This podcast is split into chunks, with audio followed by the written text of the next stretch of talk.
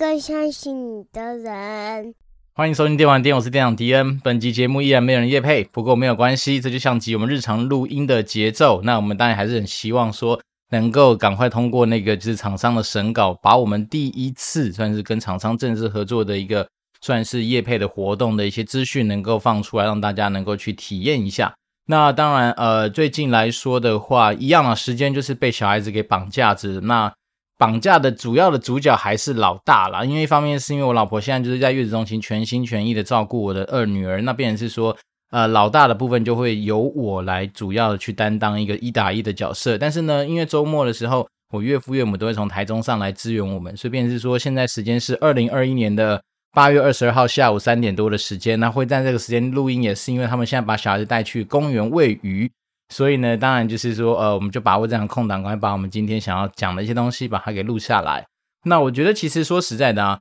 呃，有了小孩子，就是尤其越来越多小孩子之后，我觉得最大的问题，真的还是时间分配上面的一个紧缩啦，就变成是说，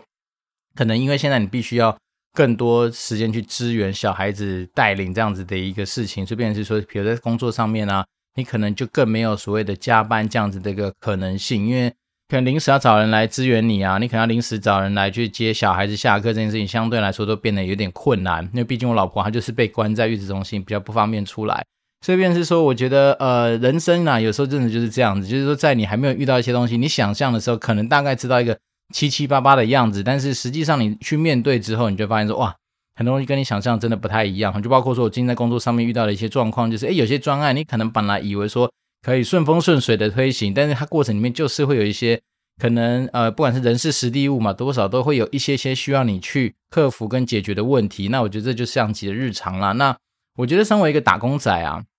以前是跟大家聊到是说，我们本来很多时候就是要培养一些。能够让你带着走的能力，那问题跟分问题分析与解决能力，一直来都会是一个，我觉得不管在工作上面或生活上面，蛮需要培养的一个技能。那这东西也确实是能够带着你到处跑。那这个东西我可能说，好吧，我们简单的把它当成是今天的一个主题。但是在大家一样嘛，就是习惯说，在我们虽然没有业配的情况之下，但是有些好东西还是可以跟大家做一些分享。那当然，最近除了就是在弄小孩子之外，那陆陆续续就会收到。蛮多亲朋好友给的一些，不管是红包啦、礼物啦，或是很多的祝福。那当然，首先我们先透过节目给所有给迪恩还有我的老婆、我的小孩一些祝福跟就是啊礼物的亲朋好友们，我先跟你们说声谢谢。那真的谢谢大家的一些爱心跟祝福啦。那当然，小孩子很没有像我的话，我觉得是一件很开心的事情。好，那另外一件事情当然就是说，呃，随着女儿出生。呃，我们当然都希望她一定会就是呃顺利的通过满月这样子的一个洗礼，所以当然到时候我们就准备所谓的蜜月礼这件事情。那在蜜月礼的选择过程里面呢、啊，我就会发现说，哎，好像不像之前老大那么简单，因为老大那个时候，我跟我老婆基本上有吃过一家在呃台北那个呃布市，就是好像是旧的迪化街那边有一家，那林和发还是什么，忘记他的名字，但是他就是一个。呃，很有名的油饭的一个厂商嘛，所以那时候吃过之后，我们第一次吃到就觉得，哦，就是他没有错，所以基本上很快就决定说，我们的那时候老大的蜜月油饭要送哪一家，所以那时候就基本上只是讨论在数量而已。那这一次的话，因为女儿嘛，所以就变成是说，可能有多少花一些时间稍微去了解一下，说有哪些东西可以送。然后那你才发现说，其实现在呃，不管是网络上面或者是很多人推荐的东西，真的是。琳琅满目啊，非常多的可以选择，从什么蛋糕啦、生乳卷啊，然后什么呃，一些类似于提拉米苏啦，然后饼干呐，然后蛋，反正就是类似于这种东西的选择，真的蛮多的。那当然，我们做嗯考量之下，就觉得说，当然还是以美味优先，然后再来是第二个，就是要方便运送，因为毕竟现在在疫情的情况之下。我相信大家也没有办法那么容易群聚，或者说这么容易有时间，就说哦，到处大家聚在一起。所以变成是说，我们还在考量到说，诶，在运送上面，也许真的是要以常温这种方式来说的话，可能会比较适合。所以变成是说，我们这次在考量上面，当然也就是在你在工作上面也是一样的。当你把一些限制条件列一列之后，你会发现，其实你的选项搞不好也没那么多。好，所以我自己就是已经诶，经过一些东西的评估之后，我发现可能。我这次在自在送礼上面，还是会尽量希望把握说一些自己的一些原则，就是尽量要有一些新奇，然后好吃之外，那当然还是希望能够找到一些比较有传统的元素在里面的东西啦。所以目前就是生活中就在思考这件事情。那当然，我觉得最近生活上面的大事情，当然就是不外乎就是威力彩，哈，已经连续不知道多少期共估。那现在据说好像好奖，如果你中的话，大概是二十多亿这样子的一个呃金额嘛。所以当然最近的呃话题里面，跟我老婆在聊天的时候，就不外乎有时候会想象一下或者幻想一下说，哦，如果我们今天中了威力彩，我们大概会想要做哪些事情？那我觉得这种事情其实三不五时把拿出来想想，其实对于枯燥乏味的生活上面，确实是还蛮多调剂的。那当然，我之前有想过说，要不要干脆来开一集哦，来聊聊说，如果中了威力彩，大概会干嘛？可是我觉得这东西好像当成是主题来说话，又有点太过于发散，所以我把它当成是今天这一集的一个开场，跟大家稍微闲聊一下哈。也许给我个五到十分钟的时间，稍微讲一下。我自己觉得，其实我有在有在思考过说，以我们这种就是物质欲望可能没有相对到顶的人来说的话，就算这种微利财，搞不好我们的生活其实也不会有太多的变化。那当然有可能的一件事情，就是因为毕竟。呃，威力彩这样的金额早就已经超过我们一辈子努力，甚至是好几辈子的一个收入的状况，所以对我来讲，我应该就不会为了钱而工作。那会不会工作？还是会，因为我觉得工作的本质背后，也许除了钱以外，它还是有很多的一些价值创造啦，或者说你要持续跟这个社会、跟这个呃社群哦，能够保持一些互动。但是我可能在工作的这选择上面，就会尝试更多一些新的东西。举例而言，比如说，因为当我们今天有威力彩的嘛。那我们可能就不见得是为了要，呃，真的想说能够透过一些什么收入的手段来去做很多事情的思考跟出发，所以我可能会做一件事情，就是我很好奇是说，究竟在 Podcast 这个领域上面的大神能够帮助我到什么样的地方？简单来说，我就是类似于用钱买流量这样子的概念，像说看有没有机会冲一波，至少我们在呃。钱能够解决的地方，让我们的比如说排名啊，或者是曝光啊，或者能见度上面就变铺天盖地让大家感受到说原来有迪恩这个家伙。好，那当然那时候是一个小小的想法。那当然对我老婆来讲，她本身私心还是很期待，是说能够有没有自己的一间房子啦。所以，变成是说我们那时候有聊过说，诶，如果中了威力彩的话，第一件事情当然开始去看房。那看房这件事情，可能就因为可能不太需要说呃像现在一样被迫在。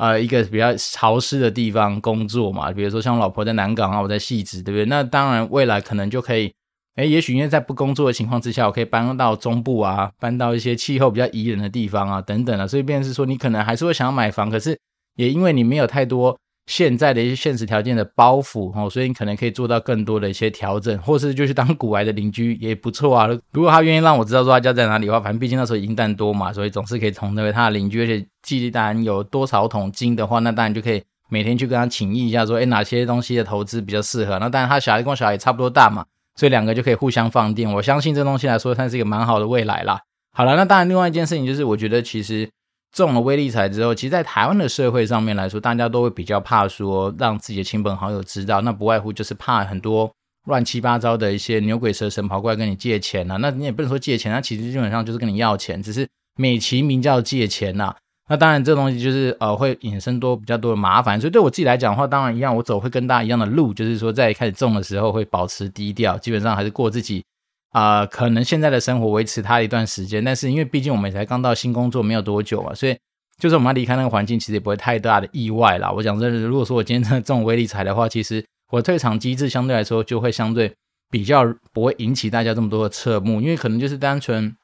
很多理由啊，也许环境不适合啦，或者说啊，我自己觉得我可能还是有一些其他的生涯规划等等，那听起来就会相对合理。然后比起一个，比如说您做了二三十年的。人突然去跟公司提离职，那当然那个引发的那种呃怀疑效应，或者说好奇的那种感觉就会比较严重。但是对我自己来讲的话，我觉得可能就相对来说还比较好一点点。那当然，我觉得这些人生啊，当你今天不用为了钱这个东西当成是百分百的一个努力的方向的时候，当然你就可以做出很多弹性的调整。所以我个人是当然还蛮期待能够中威力彩的。不过我自己知道说这几率真的是。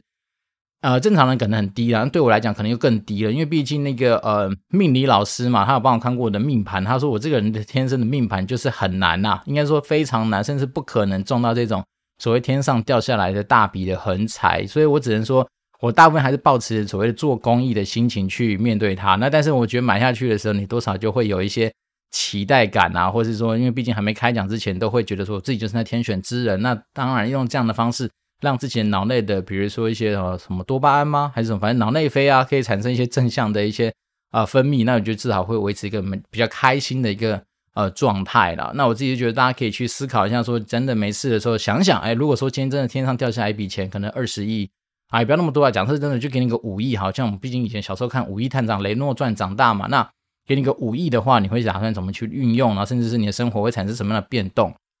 那之所以我觉得。另外一件事情是因为刚好前阵子看了一个呃影片，就是 YouTube 上面他讲说，其实大部分很多 NBA 球员在退休之后，基本上都很容易破产啊。那一方面原因是因为他们可能一方面本来就比较没有所谓的理财的观念之外，重点是他其实他们生活周遭都会充斥着非常多像是吸血质般的那亲朋好友，那他们可能是看到他哎一个人可能就是飞黄腾达了，所以就是。无止境的去从他身上去捞钱，哦，那基本上那些人也是比无耻的，就变成是说他们没有在跟你 care 说你今天钱还剩多少，反正我就是要过得爽。所以简单来说，就是一群自私的吸血鬼在他附近。那我相信在台湾的华人世界里面，可能也会有这样的东西存在。那那当然，我觉得这是人性，这件事情不管在哪里都有可能发生。所以我才说，如果真的中了那种大笔的钱呢、啊，其实还是 lay low 会比较好啦，就是保持低调。我觉得相对来说会减少比较多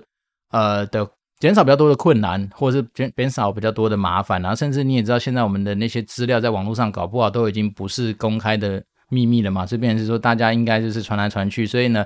难保不会是有些什么诈骗集团啊、乱七八糟集团就三不五时来骚扰你啊。那光是每天收到这些东西的一些呃骚扰，我觉得也会占据你蛮多的时间啊。所以我自己还是觉得倾向于走比较低调的形式。那低调的部分是可能会低调到顶多顶多只让自己的。另一半掌握到这样的状况就好，甚至我觉得有一些，因为讲实在的，有时候你算是一等亲、二等亲，那其实有时候那种就是大家无形之中就是不小心透露出去这种东西，可能就覆水难收了。就像是我自己以前在工作的经验上面来说，常常有时候这东西你只觉得啊，我好像只跟某一个人讲，但没想到其实全公司都知道啊，所以我就觉得说。当你今天觉得一旦有这样子的风险在的话，那当然我们就是把它就是保持在一个你自己可以防守的范围里面。那我相信对我来讲，也许我老婆应该就会是一个最值得算是呃最亲近的人嘛。那但我老婆以外的话，我小孩我可能不会跟他讲，因为你知道三岁小孩子他通常就是听到什么就讲什么，所以他搞不好也根本没有任何的一些思考跟判断的一些能力。他肯定都说我爸爸中乐透了，然后到处去跟全世界广播靠呀。那我觉得这其实也蛮麻烦的。所以我自己是觉得说，有些东西真的我们还是要理性的来去思考这些东西。那这种东西理性一下，就会让你在做很多的决定，或者是在做很多的一些嗯，啊，讲的好像已经中了一样。算了，先先不讲那么多，反正感觉就是我有可能会中啊。但我只是说，反正人人有希望嘛，对不对？但是个个没把握。但就算中的话，我们再看有没有机会来开个一集，或者哪一天当大家发现说，哎，整个排行榜上面全部每个大神都在呃推荐或是推广电玩店的时候，或许那一天真的就是。呃，迪恩默默的种了一些东西也说不定。好了，那今天呃，我觉得主要是跟大家聊一些，就是我关于跨所谓的跨产业，或是说跨嗯、不同的公司，你能够带着走的一些能力啦。因为一方面是因为嗯、前阵子我之前说过，我就在回应一些学弟妹，他们可能刚出社会，然后或者说他们可能也许真的有遇到跨产业的时候，他们一直不太理解，说我之前常在讲的是说，哎呀，哪些东西是哪些能力是可以带着走的东西。那就可以讲说做一点比较深入的一些呃闲聊，好，那我觉得今天可以跟大家讲的是为什么我觉得有些东西别不要怕太过度纠结在那个产业上面拥有的知识或是说一些资讯的原因，就是因为其实很多时候你跨了产业之后，那些东西就没办法用了。好，那当你没办法用的时候，但是你能够想的是说你对很多事情的思考逻辑啊，或者你做事情的方法，那其实跟在哪个产业其实没什么太多的关系。就包括说像我们之前说的，像简报能力这种东西，其实你有。办法去拉出很多时候你在做简报的一些框架，或者说你能够去了解说怎么样去说服别人的一些啊、大概是一些手法啦，或者说它的一些流程的话，那其实今天你只是塞进去的东西，从像我们以前在做现场游戏塞的是电玩里面的一些相关的名词，那只像我现在到了所谓的汽车相关零部件的制造产业的话，那我们也许里面塞进去的就会是一些跟这个产业比较有相关的一些名词，大概就只是这样子而已。那今天之所以要聊到一些所谓的。问题跟分析解决能力这件事情来说的话，我觉得很多时候也不用把它想的这么复杂，说一定要搬出什么一堆手法。他们直接先说什么呃 QC 七大手法啦，或者什么一大堆那种图形啦，或者是说那些东西，我觉得倒是先不用想这么多。我觉得反倒是应该是先退一万步去想说，这种东西你在生活上面就可以用的话，你通常遇到什么样的状况，你会去用到这些能力的话，你就是用这东西去落实在每一个环节上面。对我自己而言，我觉得啊，其实。解决问题这件事情本来就是我们一辈子都要去面对的一个东西啦。包括说我们从小时候，你可能其实小时候没有特别花心思去想说，原来这东西是叫做解决问题的能力。包括说你今天怎么样去应付大考啊？你今天怎么样去准备你的考试啊？你怎么样让你的嗯，比如说以前的报告，或者是说很多作业能够在时间之内好完成，甚至能够。你有办法考出一些好的成绩，那只是因为当然以前我们就比较不懂这些东西嘛，所以当然说我们考试成绩就是烂烂的。可是你那时候就会观察到说，哦，原来你身边有一些强者我同学，他们那些人早就已经很早就运用这样的技能跟这样能力在他们的一些不管是考试或者是说很多事情的准备上面，所以当然他们的成绩自然就很厉害。那当然有些人就属于那种努力型的天才嘛，所以他们在做这种东西的上面，他可能透过他自己的一些所谓的执行方式。或执行力这件事情来克服掉，说他先去懂这些理论或懂这些方法的一些手法。那当然，我觉得当然是呃，你要一般说什么勤能补拙嘛，或者说一勤天下无难事。当然，你就是在学生的时候相对来说比较单纯一点，就是念书。好，那当然有懂得念书方法的人，他当然可以事半功倍。那像我们这种比较虽小的那种，就是不太会念书的人，我们当然可能就要事倍功半了。那但是但是你只要能够念得到，基本上都还是会有一定的成绩。那我那时候就回想起来说，像以前我一些同学。他们现在能够当医生，能够考上医科，其实那时候在高中三年的时候，你除了看到他，他除了在进行他一些非呃念书以外的一些算是正式的，比如说练运动啊，或是一些然后就是健身相关的一些东西之外，他们基本上没有什么休闲娱乐，他们大部分时间都是在看书。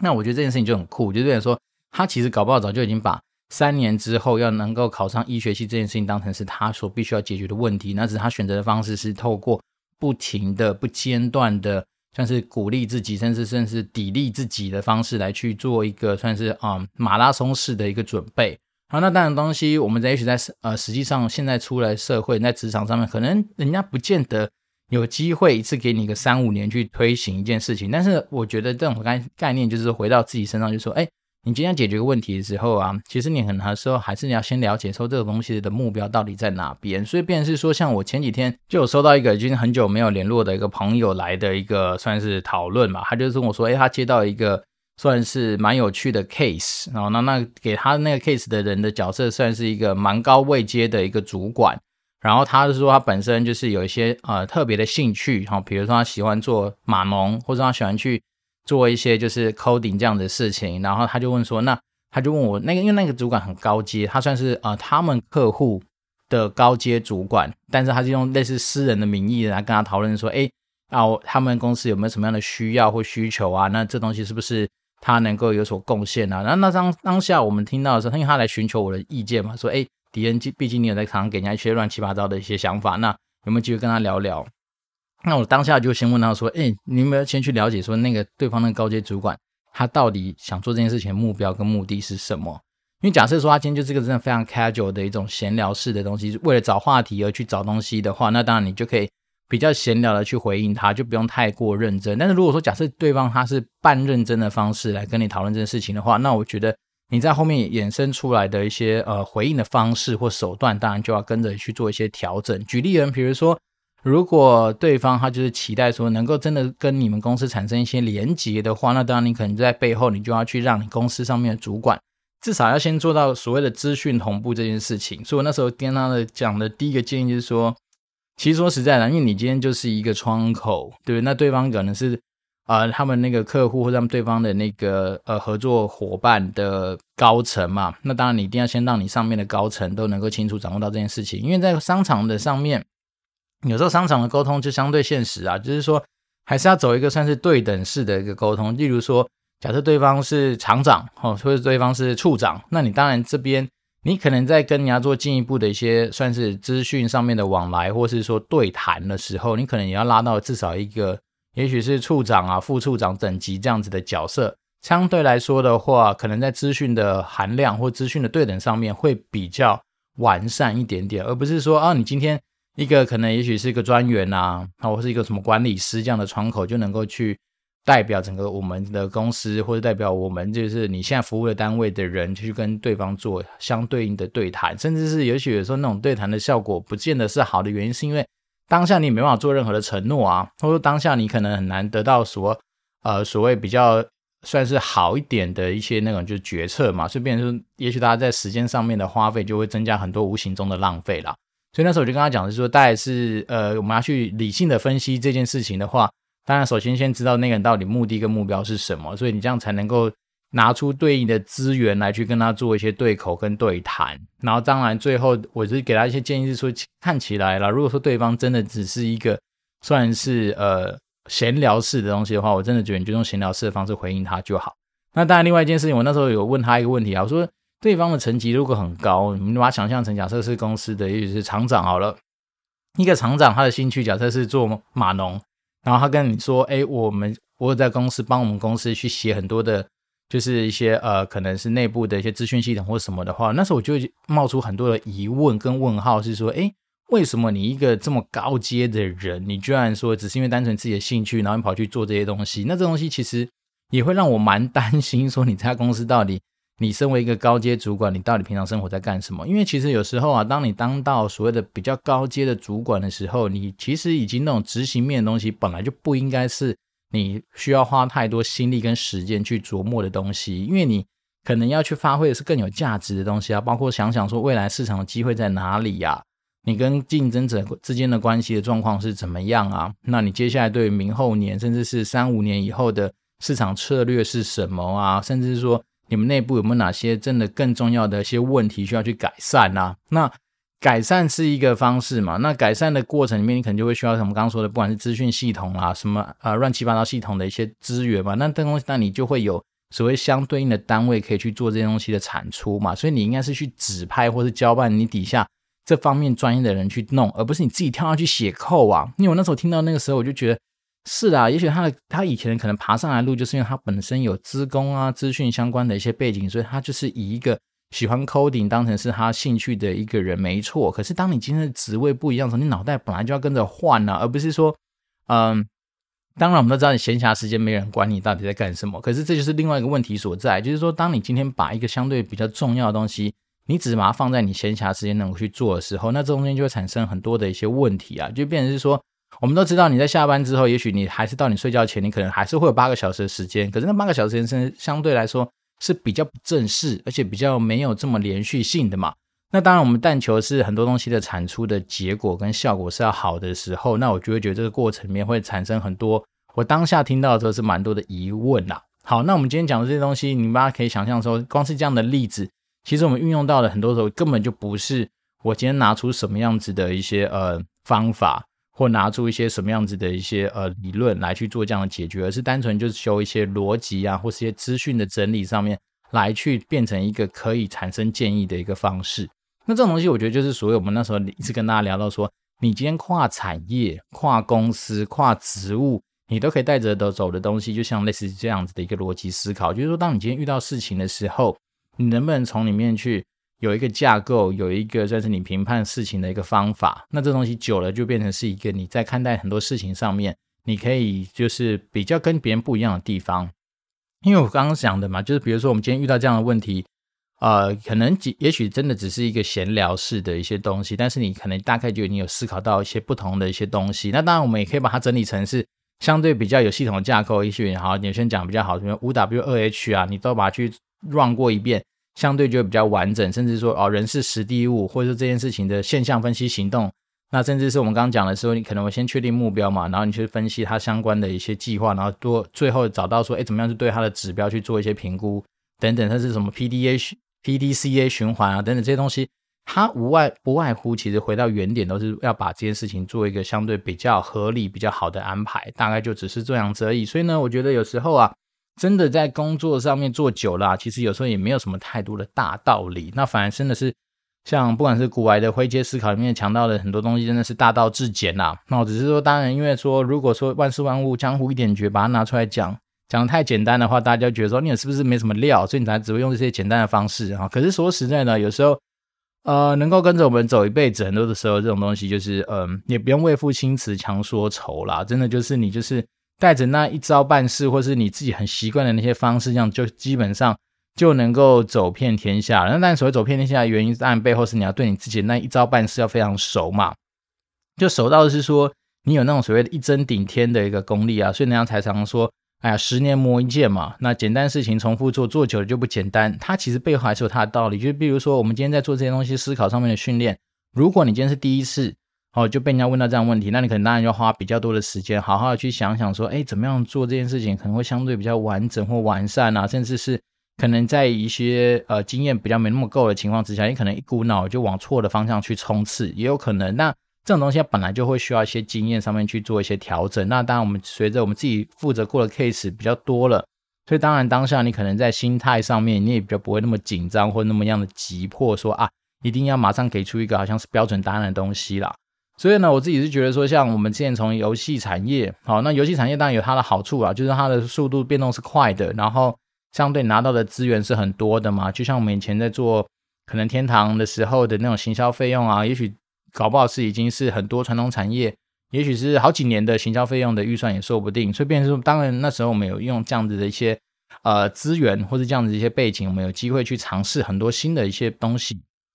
那这些东西当然学下来就是我们自己的一些。算是经验嘛？那这样这种经验，也许是可以帮助我们今天跨到新的产业去之后，像我现在在呃汽车电子零件相关制造产业，那在这个地方的话，你当然就会用一些以前可能可以用的一些手法，比如说啊，我们以前要架设网站，我们要做很多的活动的一些说明，我们可能要做很多的一些活动推广。那当然，我们来这边的话，我们也许也用这样的一些相关的一些，不管是啊、呃、网络的一些呃知识啦。或者说社群操作的一些经验啊，就能够来去帮助我们这个地方做一些相关的行销推广嘛。那当然，一方面还有另外一件事情是说，呃，其实我觉得不同产业有时候说实在的，你可能在之前拥有产业的一些习惯啊、经验啊，其实它对于新的地方来说都会有一些价值性的原因，就是单纯只是说，可能也许以前他们就是习惯有一套自己的做法，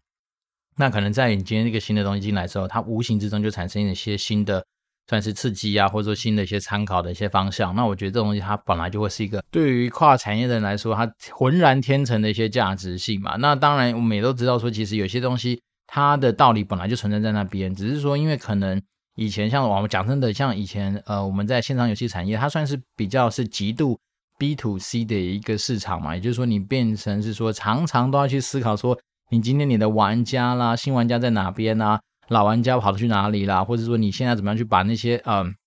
数以万计，然后数以百万计的玩家好好的 keep 在你的游戏的世界里面嘛？所以变成说你是极度在使用 B to C 的一些技能或行销的一些手法。可是当我们今天换到一个算是呃以汽车电子制造业来说的话，蛮多时候是 B to B 的生意。那 B to B 的生意，它很多的思考跟一些啊、所谓的营运上面的思维，就会跟 B to C 的世界蛮不一样的。那你要说。呃，哪个好，哪个不好，其实并没有绝对，那只是在于说，那因为你今天可能 TA 的呃人数或者数量比较少，但是你的 TA 轮廓就相对更加的明确，但是这个 TA 他所拥有的背景知识或资讯，或者他可能看中的很多东西的，就会跟那种所谓的 To C 的那种呃准备方向，可能真的会蛮多的不同嘛，所以变是说，我觉得这东西对我们来那种所谓跨领域的人来说，都会是一些呃。可以发挥的地方啦，那一方面是我们就是把我们很多时候做事情的一些逻辑呀，然后规划事情的一些方式跟方法，那其实你的架构都在那边，然后只是单纯是说你今天塞进去的肉长得也稍微比较不一样，那我觉得可能就是这样子而已。那这种东西呢，其实呢，并不是单纯只是说放在说工作上面，我们经常说嘛，其实有的时候你在处理很多事情的一些逻辑啊，或者你在做很多事情规划上面的一些。啊、想法哦，那其实，在你的生活上面都嘛可以运用。就像我们以前说过，像我老爸那个时候，呃，中风嘛，就是在我十多年前，呃，民国九十九年九月多，他突然倒下去的那时候，我也是用类似的方式去稍微把我们的就是家里的状况做一些打点嘛。所以那时候我很快的就把我妈跟我弟抓过来说，哎，我们必须要开一个家庭会议。那我们可能要先针对，比如说我爸接下来的治疗计划，我们要去做一个自己的一个思考，比如说。你想要知道说他这个治疗完之后的目标大概在哪边？然后我们现在手边所拥有的资源有哪些？那也因为这样子呢，利害相关的东西去做一些评估，然后才能够大家各司其职嘛。所以那时候我很快就得到一个结论，就是跟我妈讲说，你根本不需要因为我爸这样，然后你就特别的，就是呃，一定要放弃在中国那边已经工作很多年的一个工作，然后就必须要回来台湾照顾他啦。我们那时候倒是没有这么。算是太多了感情的部分的投注。那时候我只跟他讲说，其实利害权衡之后，你就会发现说，像我们那时候刚去中国，也不到很长的时间嘛。所以对我来讲，我一个年轻人，其实从中国再回来台湾工作是相对容易的。那当然，我妈那时候大概也也正常来说，有些人搞不到那个年纪都可以选择退休了嘛。那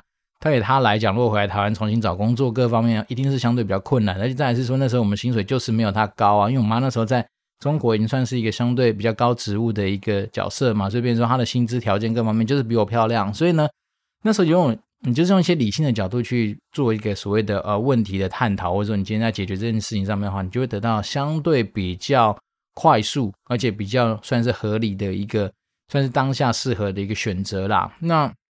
因为那时候我们在医院嘛，有时候多少会跟一些就是病友的一些亲人哦，或者说病友的一些家属，反正陪病的过程有时候也是无聊嘛，所以大家就在那边闲聊。你就会发现有些家庭其实还是相对比较辛苦，就是说他们在做很多事情的思考上面还是比较偏向于就是啊，假设你是母亲啊，发生这种事情的话，那你当然就是呃，理论上来说就是母亲就直接就是你应该要来全心全意照顾父亲。或是说，他们可能就会有比较多亲情上面的枷锁来去评估说啊，你这个东西要怎么样做，怎样怎样怎样。所以那时候我算是呃，你要说幸运也不幸运了，就是说，既然发生这么悲惨的事情，可是我们就是相对选择一个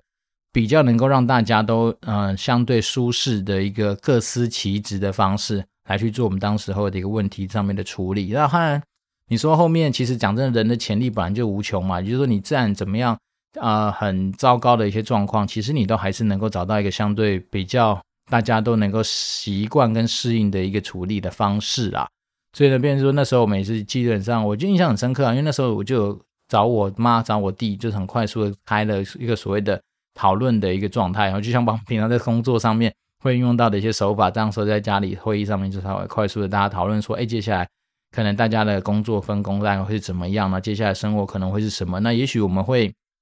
在这过程面会遇到什么样的状况？那我们大家彼此要有些有些默契跟共识，因为在照顾病人的过程里面，其实啊，我觉得一个东西也蛮讨厌的。我怎我能说讨厌，就是因为你一定会有很多的长辈们哦，或者是说很多的一些亲戚啊，不管是远房的或者比较熟悉的人，他们都早都会听到这种不幸的那种呃消息，都会想要赶来医院尽一份他们的一些心意嘛。所以呢，很多叔叔伯伯阿姨们啊，他们来的时候。除了说，当然有时候会包个红包或送个礼之外，然后接下来开始就会就会开始给很多的一些指导棋。好，那那那个过程里面，你就会发现说啊，那时候还好，我有先跟我妈打过鸡血，我就跟她讲说，你到时候一定会遇到这些很多的流言蜚语，或是说很多人的关心，跟我觉得这样才比较好的一些建议啊，好像你没有照这个这个做，我们就是十恶不赦的不孝子或是干嘛的人，但其明明就是。啊、我们也会去找很多的一些文献啊，找很多的一些资料啦。那我们会跟医生做很多的讨论，所以我们本来就会心中有一个适合我们家的一个算是医疗照护的计划。可是呢，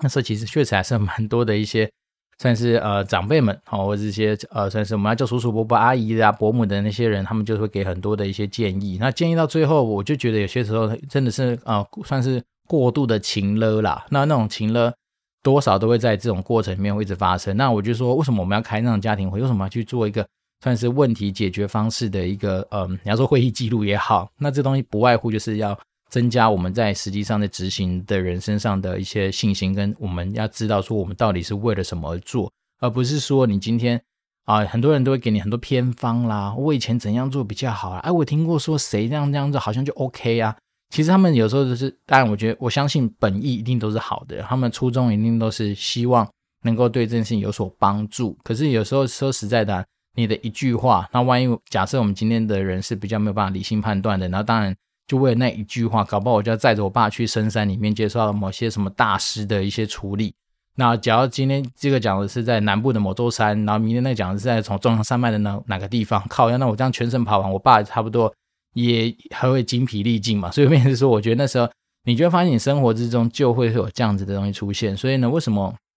有些时候啊，就是确实要用一些理性的方式来去看待一些事情，它还是无形之中能够帮助我们在那种相对比较混乱的情况之下，你至少会有一个方向可以去做一个参考跟依循啊。所以这就是一些呃，今天想到跟大家来分享一下说，如果你今天透过跨产业的时候。其实有时候并不要对自己太没有自信或太没有信心。一方面是因为我们本来就拥有很多我们自己内化在自己身上处理事情啊、做计划啦，或是说呃像我们做行销的人的一些经验跟自己的一些方法。那这些方法它的存在跟你内化成你自己的东西的时候，它一定有它的价值在。所以呢，这些东西就是你能够带着走的东西。那反而不用太过于去拘泥在说你以前所拥有的一些产业知识、产品知识，因为那种东西其实说真的要补都比较快。那反而是你今天如果说真的有意识的要去培养的话，那我倒是觉得那种能力这种东西啊，你确实需要蛮多的一些经验上面的累积。那经验就包括让你有很多的案例啊，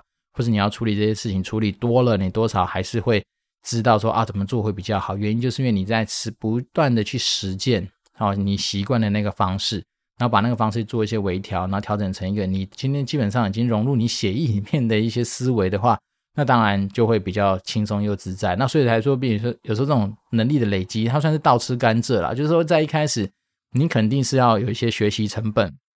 甚至你有一些错误就是会发生，然后甚至你可能会遇到很多的挫折，这些东西都非常的正常。那当然这种东西它其实每一个发生的过程都会变成是。你之后啊，更加熟悉它的养分，所以我觉得其实就乐观的看待这些事情就好了。那这一集又是没有新的听众留言，嗯，好，fine，没关系，这就像极我们的日常。不过呢，我还是觉得说，如果可以的话，我们就持续的保持一些互动啦。如果说你今天不管是对于像我们刚刚提到说，有些人可能其实也要失散很久的朋友，突然跟我联络，他有遇到了一些呃，在生活跟工作上面遇到的一些问题，那我能够做的就是尽量像我们说的，就是。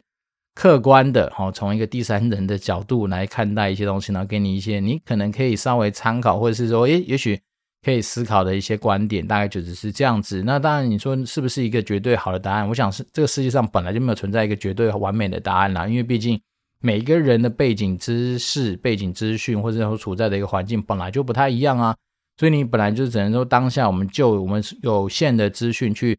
交集成一个相对合适的一个建议，大概就只是这样子而已。好，那今天是周日，那还是祝福大家接下来有一个愉快的一周，然后我们就持续保持联络。这边是电玩店，我是店长迪恩，那我们就下回，诶，不是下回，我们就反正持续保持联络喽，拜拜。